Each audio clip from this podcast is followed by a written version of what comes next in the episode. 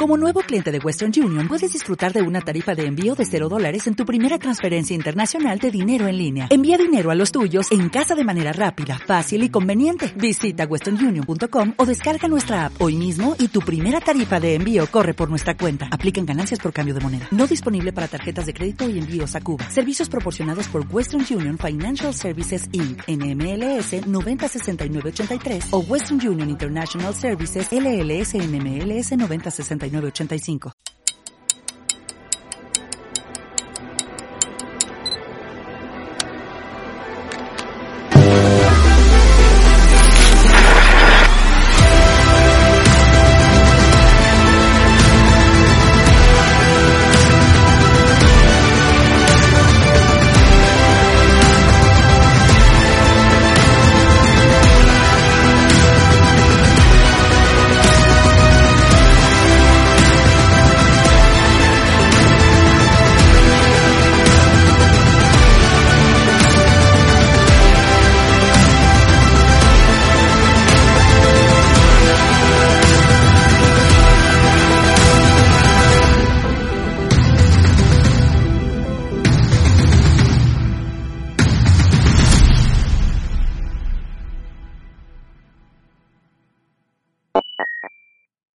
Bienvenidos a un episodio más, a un programa más de Contra el Eje del Mal. En esta oportunidad tengo la dicha de compartir con Lucas, que es de Brasil, y con Fernando, que ya estuvo con nosotros eh, semanas anteriores, que es de Colombia, que estaremos hablando de la importancia y lo fundamental que han sido el gobierno de Colombia, el gobierno de Gustavo Petro y el de Lula da Silva en esta nueva reestructuración que está haciendo el Foro de Sao Paulo en el impulso que le están dando al régimen venezolano y sobre todo eh, cómo estos regímenes tuvieron unos inicios en sus orígenes con unas bases ideológicas y de cara a la necesidad eh, impuesta además por las élites globalistas han hecho una metamorfosis más inclinada hacia la ideología woke y han dejado de lado un poco la lucha de clases. Bienvenidos al estudio de EDATV, Fernando Lucas.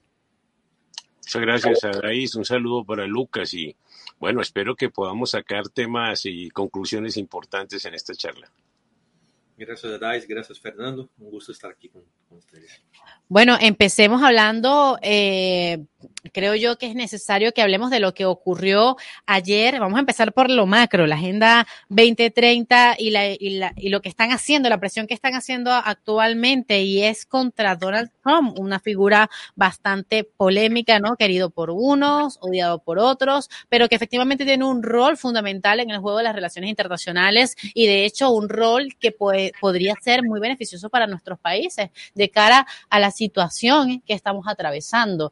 Eh, ayer se dio un juicio y tenemos muy claro además que todo lo que hay detrás de esta persecución, entre comillas, judicial que se le está haciendo al expresidente de los Estados Unidos es con un fondo ideológico importante y además un fondo de intereses políticos por parte del Partido Demócrata para sacarlo del juego. Sin embargo, no se están dando cuenta que lo que están haciendo es fortalecer la imagen de Donald Trump de cara a los republicanos. Eh, ¿Qué les parece a ustedes esta movida que están haciendo desde Estados Unidos y además la declive que está teniendo Estados Unidos como potencia mundial? Bueno, Lucas, ¿quieres comenzar?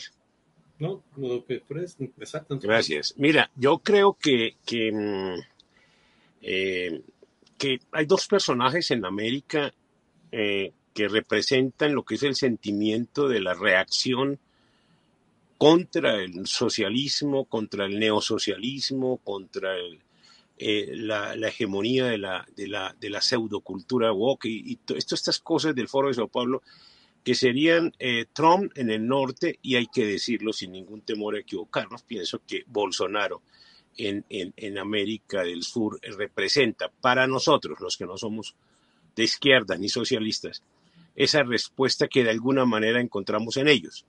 Em, de ahí el ataque que sufren tan virulento uno y otro en sus respectivos países, eh, pero, pero con la diferencia, pues pienso yo que, que Trump ha tenido un respaldo popular enorme en Estados Unidos y sus seguidores no han bajado la guardia en cuanto al acompañamiento político que le han hecho al expresidente. Tiene una división en, dentro del Partido Republicano que es muy triste, que, que, le están eh, promoviendo la candidatura de DeSantis en, en, en, Florida, que no es que sea un mal candidato tampoco. DeSantis es un buen candidato republicano, pero en este momento las cosas están jugando de nuevo. Vea qué paradoja entre el presidente Biden, que ha sido desastroso para la política no solo de Estados Unidos, sino de América Latina, de Iberoamérica, y eh, el presidente Trump de nuevo jugando allí. Eh, esperamos que Bolsonaro salga victorioso en, en, Brasil, que Brasil recupere la senda de la victoria, porque si vemos el último día de las elecciones en Brasil y hasta el último día del conteo de votos, eh, eh, el pueblo brasileño no se entregaba al socialismo de nuevo. O sea, es un pueblo luchador, un pueblo que está dispuesto a, bueno, digo pueblo, Brasil es una potencia entre nosotros que está dispuesta a hacerse respetar asentar sus reales en el camino de la victoria por los derechos y las libertades. Pero tenemos aquí unos promotores eh, eh, como, como los petrodólares de, Maduro, Venezuela y de Chávez.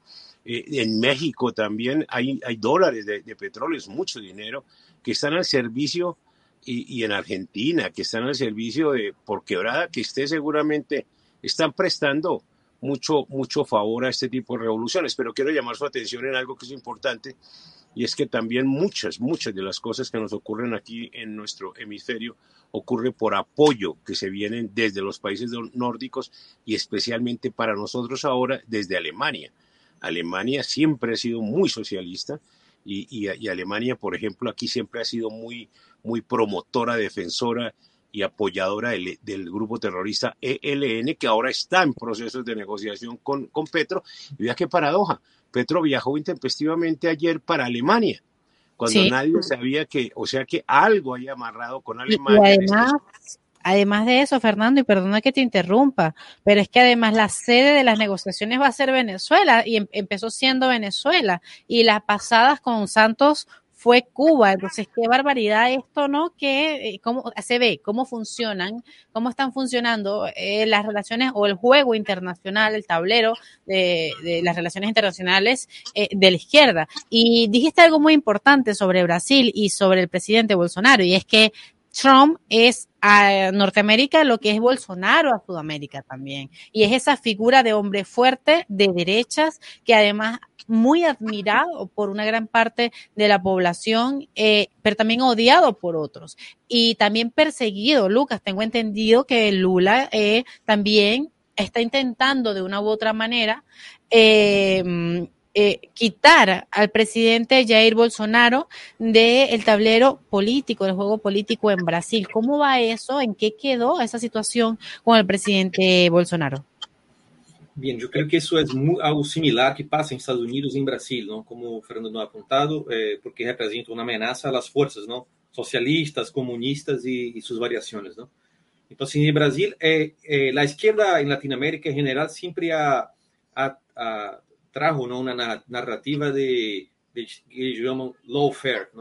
especialmente la izquierda en Argentina, ¿no? con las persecuciones eh, eh, judiciales contra Cristina Kirchner. ¿no? Pero allá había crímenes muy concretos, como también pasó en Brasil. ¿no? La investigación que pasó para Lula eh, aprobado ¿no? sus crímenes y todo eso. Pero lo que ellos acusaban a los otros de hacer es, es exactamente lo que ellos hacen. ¿no? Eh, cuando Lula fue a la cárcel no fue porque hubo una persecución política, ¿no? Porque había crímenes eh, y que la, Lava Jato logró eh, eh, revelar, ¿no? Y, identificar un montón de pruebas, había correos, había testigos, había el presidente de, de, Odebrecht, había un montón de cosas, ¿no? Que mostraba las evidencias de todo el tramado de corrupción. pero ahora lo que pasa es al revés, es la prisión o, o, o la gente que sin crímenes empieza a responder judicialmente, ¿no? Entonces, a, a, muy recién también los, lo sacó la, el mandato de Deltan Delagnol, que fue el, el, diputado federal más votado en Paraná. Sí, ahora va a tener una persecución también contra Moro, que eran, eh, eh, eran agentes de la ley, ¿no? Y, y que estaba más en, en, centro político, la verdad no era ni de derecha, pero ahora fue cargando un poco más a la derecha por, por circunstancias, ¿no? de, de, de, lo que hicieron, ¿no? Entonces, eh, eh, la persecución contra Bolsonaro, ahora 22 de junio, eh, debe tener una votación, ¿no? Y empezar una, un juzgamiento, perdón, para si va a ser posible que sea electo o no. Entonces, esa utilización, ese, ese lawfare que ellos tanto acusan la, la derecha, ¿no? Y que en verdad ellos hacen contra, contra los, opositores políticos, ¿no? Entonces, eh, eh, la gente muchas veces preguntaba, no, eh, Brasil no va a quedar como Venezuela, y la gente siempre pensaba en términos muy económicos, ¿no? de superinflación y todo eso. Pero Brasil ya está quedando muy parecido con Venezuela en términos políticos institucionales. Ahora, el, la, la, Suprema Corte de Brasil, ¿no? hay ocho de los once magistrados completamente alineados a Lula da Silva, ¿no? Entonces, hacen su, su una política muy alineada, alineada al gobierno. entonces, eh, eh, el Tribunal Electoral también de Brasil eh, está quedando muy parecido con, con, con CNE de Venezuela, ¿no? Entonces, que persu hace persecución contra opositores, ¿no? Que invalida las la candidaturas y, y, cosas así. O, o ahora, que, que, hasta los Estados Unidos, que pensamos en un país con más Estado de Derecho, ¿no? Y un poco menos política en las instituciones, pero ahora sí, ahora están transformando, ¿no? había un montón de crímenes de, de Hillary Clinton, de otras, y ahora por, por un, un, caso de, de Trump, ¿no? De, de, un eh, que había supuestamente pago una actriz porno con dinero que no, entonces va a poner a la cárcel o va, entonces son, son claro, eh, cosas eh, lo, muy Perdona que te interrumpa, Lucas, pero lo que dices es muy cierto. Y aquí has dicho algo que quiero rescatar y es que Estados Unidos era la referencia de libertad y justicia casi que para el mundo entero, porque Estados Unidos se basaba en esos principios y además fue, eh, digamos que los, fueron los pilares fundamentales que hicieron también que Estados Unidos se convirtiese en lo que es y la referencia que ha sido a nivel internacional y ha servido también eh, para esa reputación como mediador y como potencia. Eh, y aquí hay un común denominador en ambos casos, tanto en el de Trump como en el de Bolsonaro, y es la persecución eh, política con la intención de invalidar la posibilidad de que participen de cara a unas posibles elecciones presidenciales. Eh, eso es lo que busca eh, buscan en ambos países, tanto en Brasil como en Estados Unidos.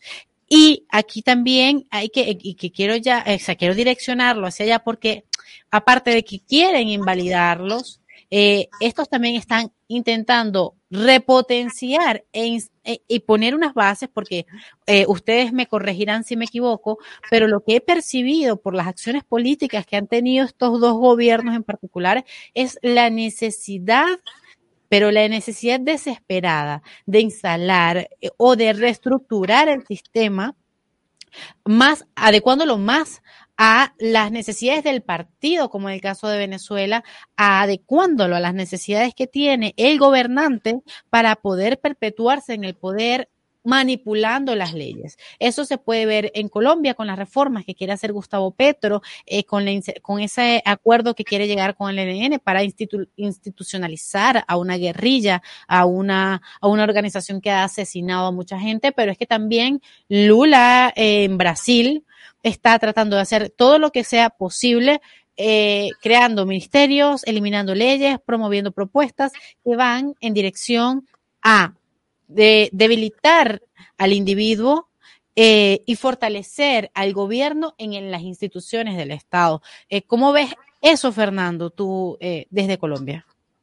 Bueno, pienso que esto es un fenómeno global, ¿no es cierto? Es un fenómeno que nos golpea a todas las sociedades de Occidente, sobre todo, porque seguramente no golpean otro tipo de sociedades, como las islamistas, por ejemplo, pero nuestra sociedad sí golpea porque tenemos una democracia que permite ser golpeada.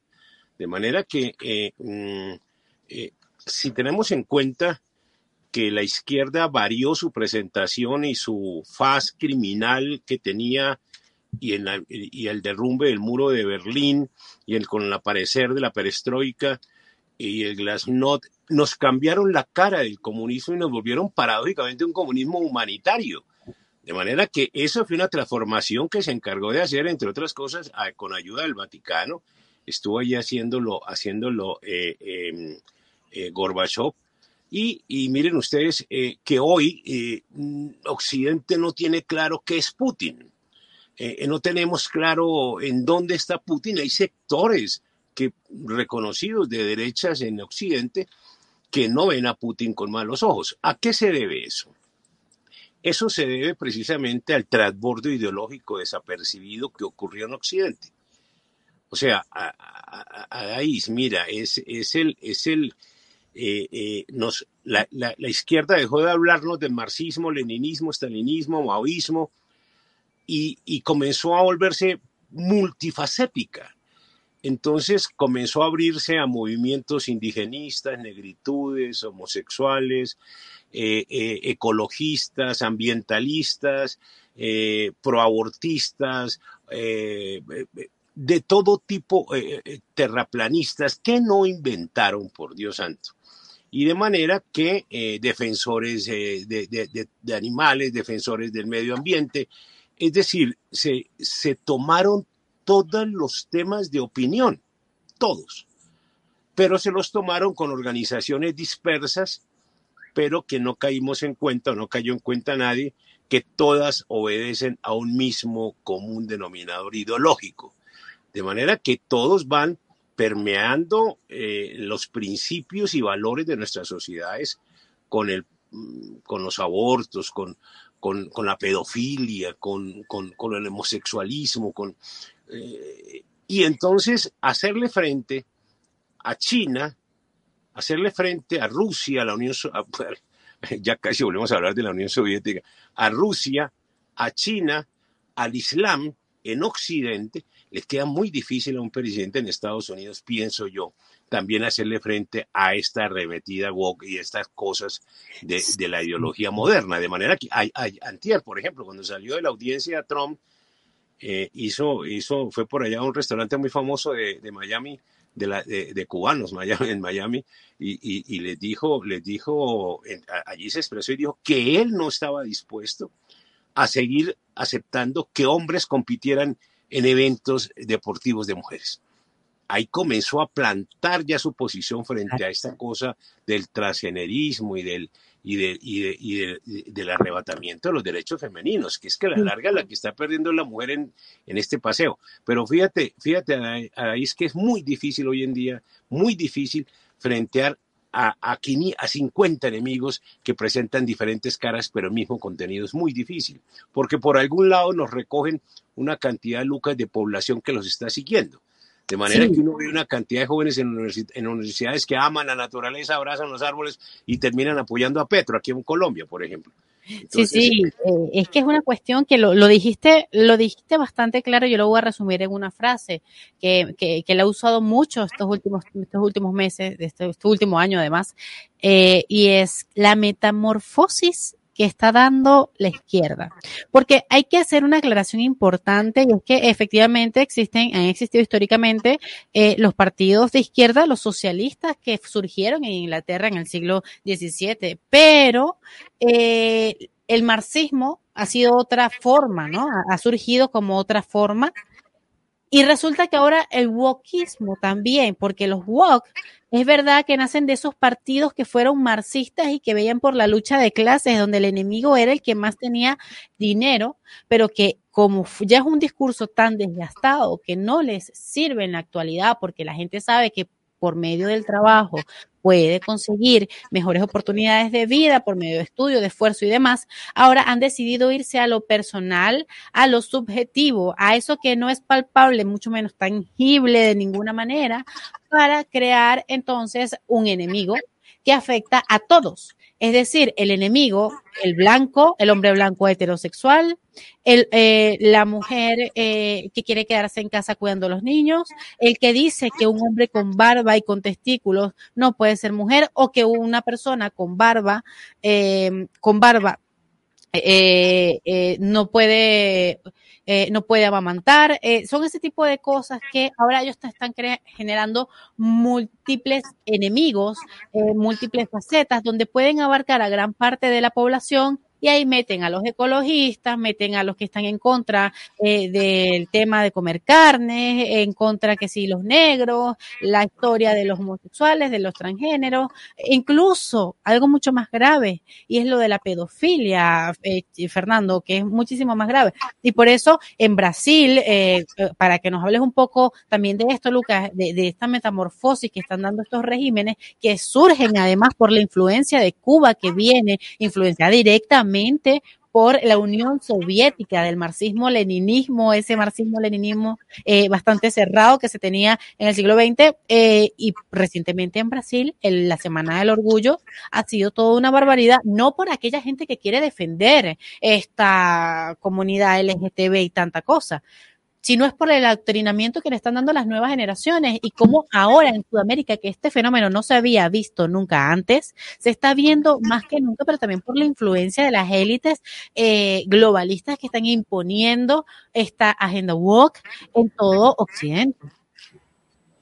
Sí, lo que yo pienso es que, es que esa, agenda woke, ¿no? el, el ultraprogresismo y todo eso, eh, lo que pasa es que hubo una um cambio, não é? É claro que, que hay que entender los movimentos comunistas, socialistas, no mucho más que meramente só el hecho económico, ¿no? De, de, de, eh, eh, de expropiación de producción. Eso, eso ya, ya quedó la, parte más grande en el pasado. Los mismos socialistas comunistas ya, ya no creen en eso, ¿no? Entonces, eh, la Escuela de Frankfurt empezó a hacer las, las eh, nuevos estudios y para traer la idea de que necesitaba crear nuevas clases é, de oprimidos e opressores, não? ou seja, é, proletariado e é burguês e proletariado, isso já, já não funcionava mais, porque o proletariado ou a classe obrera já já estava muito inserido no mesmo sistema capitalista, não? E, e crescendo e melhorando de vida, não? Especialmente se tu mira hasta os anos 70 ou 80, não? Então, isso estava isso. Então, necessitavam criar um, é, novas formas de, de, de estruturas discursivas não? e de, de poder também. Entonces, eh, eh, eh, empieza ese cambio, ese cambio que es muy lento, es dentro del ámbito de las ideas, después la política empieza a, absorber eso. Pero entonces cría nuevas categorías ¿no? de, de, oprimidos, como te ha dicho, y pone la pelea entre heterosexuales, homosexuales, hombres, mujeres, negros, empieza a crear ¿no? ese tipo de, de, cosas hasta llegar al nivel de, de, la locura total que estamos hoy. ¿no? Hay un libro que lanzó recién un, amigo que yo tengo ¿no? de Brasil que se llama Augusto Zimmermann, que él escribió hablando wokeismo, que es como una mistura de, de eh, eh, el es como un, sistema totalitario, ¿no? Cualquier cosa que tú hables en contra, tú ya tienes que poner un montón de observaciones para que no, no pense que eres eso o aquella cosa, ¿no? É, e claro, como está dito, aqui em Brasil, por exemplo, passou, já, já estão começando um novo processo de dessensibilização. Agora o processo é, é, é, é o tema de pedofilia, não? Agora eles querem poner como normal, por exemplo, que tu mutile não, a genitália de, um niño ou de ou, ou os senos de, uma niña, não? E trate isso como se fosse apenas uma eleição. Então, isso é uma, uma barbaridade total, não? A ideologia de gênero hoje eh, tiene cosas de ese tipo, ¿no? Entonces, y, y de eso, eh, de, de, de, la idea de niños trans para la pedofilia, obviamente está muy vinculado eso, ¿no? Entonces, si tú empiezas a hablar de eso, ya empiezo a, a, a, a te criticar y decir que, que eres, ¿no? Eh, eh teoría de la conspiración, pero mira, está pasando eso. Entonces, eh, hay, hay, hay toda una parte de una estructura intelectual y después la actuación política, ¿no? Para llegar a eso eh, eh, lleva mucho tiempo. Y eso ya está llegando a, a, a la parte de, de, de, de, esa influencia en la cultura, ¿no? Entonces, y ahora también otra cosa, eh, eh, el tema de libertad de expresión. Si tú hablas, tú, tú y, y, tú hablas cualquier cosa, ¿no? En contra de eso, una actitud o algún tipo, porque, por ejemplo, en la misma Biblia hay, eh, eh, hay pensamiento de tratar algunos comportamientos sexuales como pecado, ¿sí? Como también sería eh, la masturbación, sería también un pecado, ¿no? Entonces tú no vas a poder criticar, eh, mira, es, es diferente, ¿no? Eu, é tratar como um pecado de, de crime, ¿no? Entonces esa es la diferencia que hace la religión. Tratar algunas cosas como un pecado, algunas cosas que, que no debería ser, que no sería buena, y otras que, que, que es diferente, de asesinato, de robo, que esas son las cosas más serias, ¿no? Entonces, y las que están intentando normalizar, además. pero están normalizando todo, ¿no? Entonces, entonces empieza a, a hacer un, y ya está haciendo un trabajo eh, eh, en la batalla cultural, ¿no? Si tú miras por en Netflix, ¿no? Eh, todo ese, esa, ese tema woke está muy, muy, muy fuerte, ¿no? Entonces, eh, eh, y, y, tú no puedes hablar nada en contra. Si tú hablas una cosita en contra, habla de eso, niños trans, eso es un absurdo, eso es mutilación genital, eso, la gente que hace eso, los médicos deben ir a la cárcel, es eso que yo pienso, ¿no? Entonces, no, ahí tú eres un radical, ¿no? un extremista, fundamentalista, ¿no? Que, que solo... Lamentablemente. Un, Lamentablemente es así, eh, Lucas, y es porque están utilizando las instituciones del Estado para adoctrinar e imponer eh, una receta ideológica. Y lo que aquí me parece, yo creo que es que este programa se nos queda corto porque es que media hora para hablar de estas cosas, sobre todo de países como los nuestros, que son tan importantes en la región y que además eh, hay tanto de qué hablar, porque es que estos gobiernos lamentablemente no dan para bien, pero bueno, son cosas que nosotros también tenemos que denunciar, ¿no? Y de las que tenemos que hablar, pero en este caso, eh, y ya para cerrar, porque nos quedan 10 minutos nada más, Fernando, ¿cómo ves esa expansión? O sea, no la expansión, porque la expansión ya, ya existe, sino la reestructuración del Foro de Sao Paulo, teniendo a Gustavo Petro como canciller de Nicolás Maduro yendo por el mundo legitimando, lavando la imagen de los regímenes, porque no solamente el venezolano, es que también el cubano, eh, el nicaragüense y etcétera. Es normalizar otra vez la situación política bajo eh, el liderazgo de los países que representan o que conforman el Foro de Sao Paulo, y, pero no con eso, es que además influenciados, repotenciados con, bajo la metamorfosis de la ideología woke. Claro, mira, eh, el Foro de Sao Paulo crea estratégicamente el diálogo de, Puebla, el grupo de Puebla. Mm, pero es una creación estratégica para tratar de quitarse las miradas de encima un poco, pero en realidad el Foro de Sao Paulo es el, el motor principal en, en nuestra América de todas las revoluciones de izquierda, por supuesto. Ha contado con todos los grupos terroristas de América que han participado ya, es más, las FARC de Colombia, el ELN de Colombia han formado parte del Foro de Sao Paulo y forman parte del Foro de Sao Paulo. Todos los, todos los partidos socialistas de, de, de América están en el Foro de Sao Paulo y tenían el presupuesto de Venezuela al día, al orden, allí en el Foro de Sao Paulo, más el de Brasil, por supuesto. De manera que ahora lo que yo veo es que, bueno, de todas maneras ellos serán comunistas y socialistas y serán hermanos en sus ideas, pero en sus individuos tienen sus diferencias personales y tienen sus egos muy crecidos. Yo veo que hay una disputa allí muy grande, muy grande, entre Maduro, Lula y Petro. Y los tres quieren ser el número uno en el foro de Sao Paulo y no hay cupo para una sola persona. O sea, perdón, no hay, hay cupo para una sola persona, no caben los tres. De manera que yo lo decía aquí en Colombia en una entrevista, cuando se posesionó Petro y hablaba de la Amazonía y de la cosa esta metiéndose en terrenos del Brasil, yo les decía, hombre, lo que se ve es que Petro está interesado en robarle protagonismo a Lula. Lula está un poco achacado con sus años. Es posible que Lula no aguante el tren eh, eh, de, esta, de esta campaña propagandística que han iniciado ¿no? en el foro de Sao Paulo, pero indudablemente, indudablemente Petro ha comenzado a ganar unos espacios eh, que yo no sé si Lula esté dispuesto a cedérselos o su edad ya no le permita eh, eh, recuperar esos espacios, pero que Maduro le vaya a soltar a Petro espacios políticos no está ni tibio. O sea, Maduro es el hombre que, según parece por Benedetti, puso un poco de millones de dólares para la campaña de Petro. Aquí en Colombia estamos en unos escándalos terribles y con, y con muertos que ya comenzaron a aparecer, como el coronel Dávila, que en otro, en otro, en otro programa, cuando quieras, hacemos un, un, un conversatorio sobre lo que está pasando en Colombia, las investigaciones del, del fraude electoral de Petro, eh, eh, cómo se movieron dineros y cómo ya están hablando los encargados de esa campaña. Pero en este tema quiero terminar eh, eh, con una sola reflexión pequeña. Mire, mm, el comunismo violento e impositivo que hizo la Unión Soviética y China en, a comienzos del siglo pasado, o la Unión Soviética y China a mitad de siglo, se vio, se vio reformado por el italiano Gramsci, el comunista Gramsci, que les dijo, hombre, vengan, esto no es matando gente, esto es cambiándole las cabezas. Entonces viene la revolución cultural que es la que la izquierda hoy está dominándonos y la que la derecha desgraciadamente se dedicó fue a crear economía, no más o sea, a crear capital, a trabajar, a generar fuentes de trabajo. Por supuesto que iba quedando una cola de desempleados y de gente menos favorecida en la sociedad en todos los países del mundo.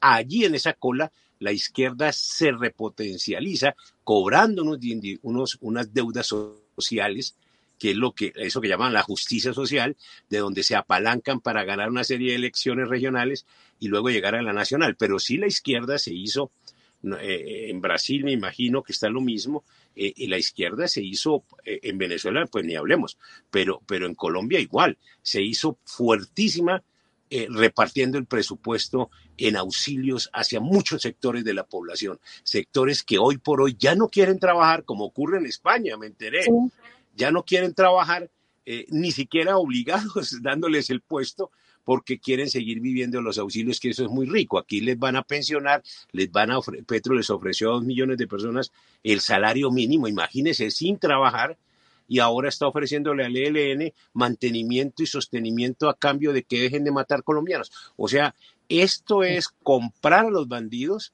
pero va pervirtiendo al pueblo. Miren ustedes, que si al pueblo no se le enseña a un poquito de esfuerzo, como veníamos haciendo todos, pues la gente, estos jóvenes no van a querer trabajar. En eso es que estamos y ahí donde van, van, a fracasar nuestros países, pero es culpa indudablemente de la derecha nuestra que históricamente se dedicó a la economía y abandonó las artes, la cultura y la propaganda.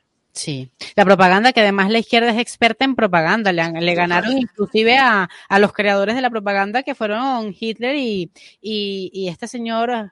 Eh, eh, bueno, ellos, ellos han copiado de, la, de, Hitler todo, ¿no?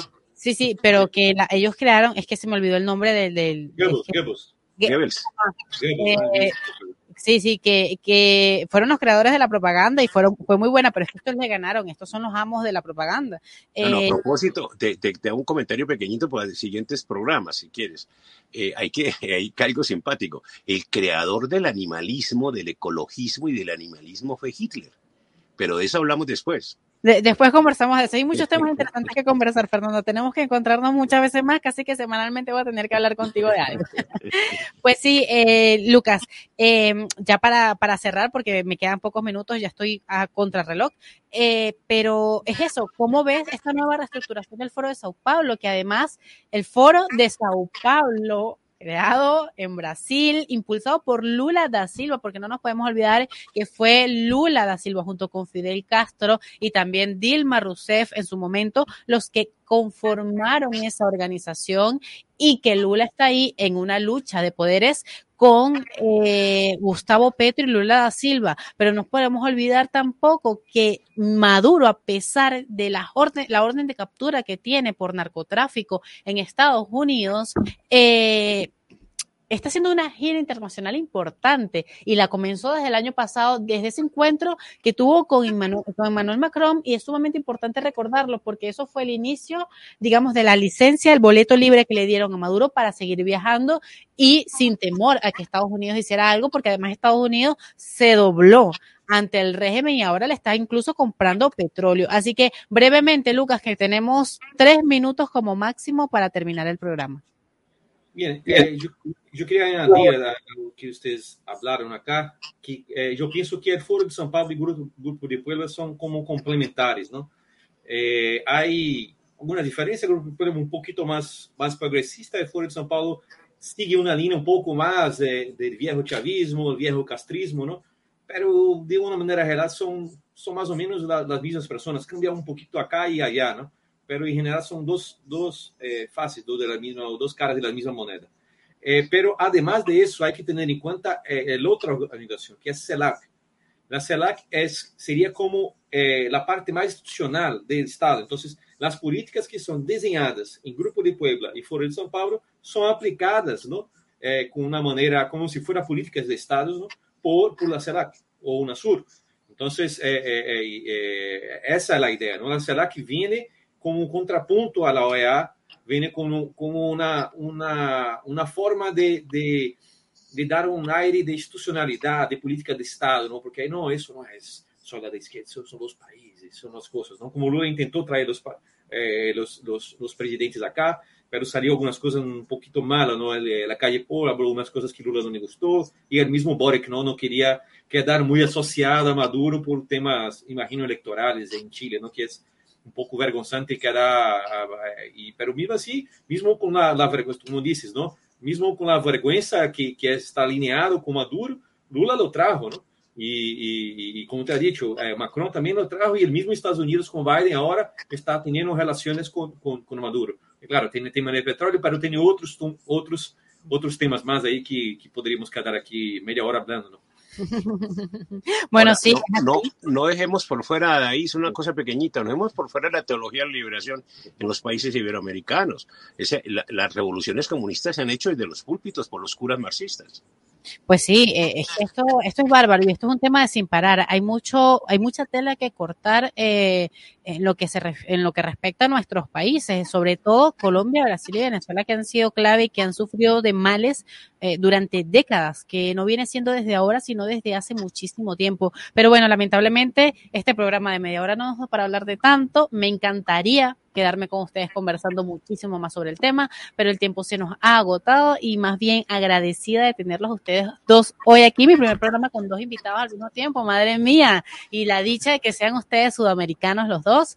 Eh, muchísimas gracias por estar aquí conmigo. Ya será hasta un próximo programa, espero tenerlos invitados otra vez y pues vamos a ver cómo avanza, ¿no? Esta, este nuevo, eh, el, el resurgir del foro de Sao Paulo, las fuerzas que está buscando Maduro a nivel internacional, la figura de Petro como el canciller de Nicolás Maduro y obviamente Lula da Silva como el leal compañero, fiel colaborador del régimen venezolano. Y para cerrar, si quiero hacerles un llamado de atención a todos los que están viendo este programa, y es que lo que dijo Lucas sobre la CELAC es sumamente importante porque además la Unión Europea va, o sea, se ha unido con la CELAC y le ha dado legitimidad a una organización que parte, eh, sus orígenes, los orígenes parten de, de, del gobierno de Hugo Chávez. Esta organización la crea Hugo Chávez, la impulsa por medio del Foro de Sao Paulo y lamentablemente ya está siendo legitimada una vez más por las fuerzas políticas europeas. Muchísimas gracias a todos los que vieron este programa. Gracias Fernando, gracias Lucas y pues será hasta una próxima emisión del Eje del Mal. Gracias, Adis. Abrazo, Lucas. Gracias, Adis. Un abrazo también, Igualmente para ustedes. Chao.